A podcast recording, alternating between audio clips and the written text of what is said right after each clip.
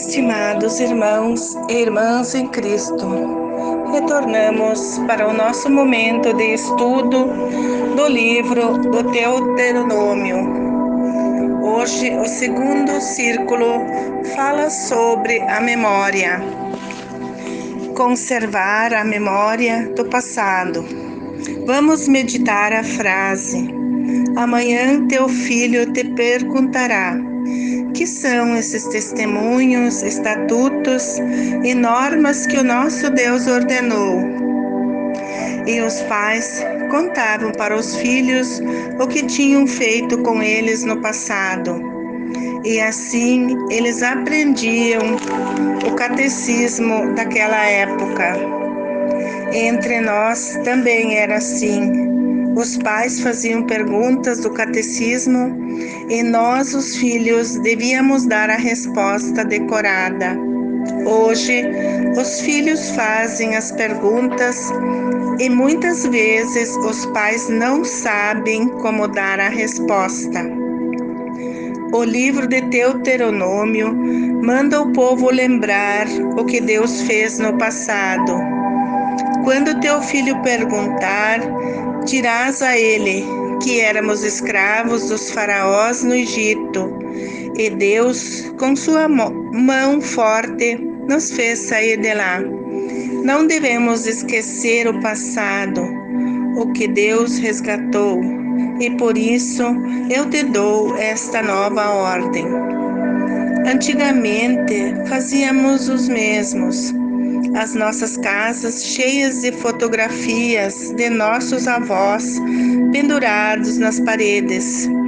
Eram lembranças para nunca esquecer de onde viemos, pois quem perde a memória perde o rumo e a missão da vida. Hoje, mais do que nunca, precisamos lembrar do passado. A história humana teve muitas mudanças e tantas perguntas hoje.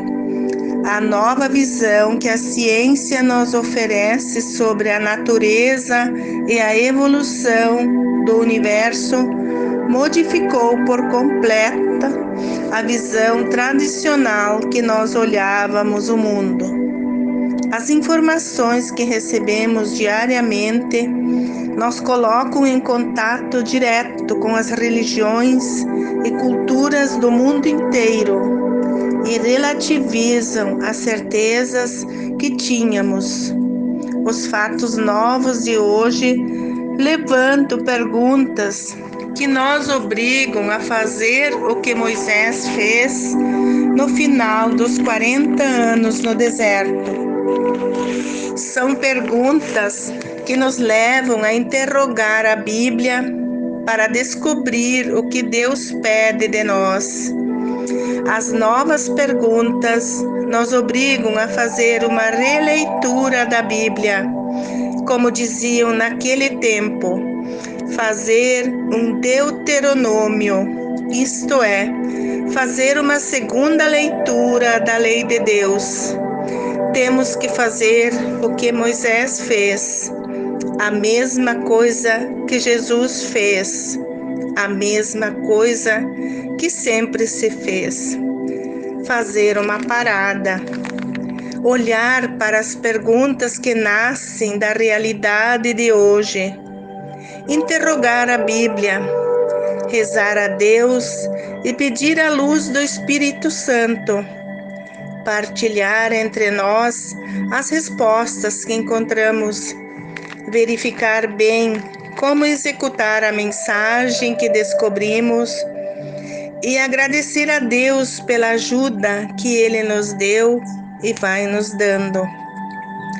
Isso pode parecer um sonho, mas são os sonhos que alimentam as nossas esperanças. Nós sonhamos com o reino de Deus anunciado por Jesus como diz uma de nossas canções, sonho que se sonha só pode ser pura ilusão. Sonho que se sonha junto é sinal de solução. Então vamos sonhar, companheiros, sonhar ligeiro, sonhar em mutirão.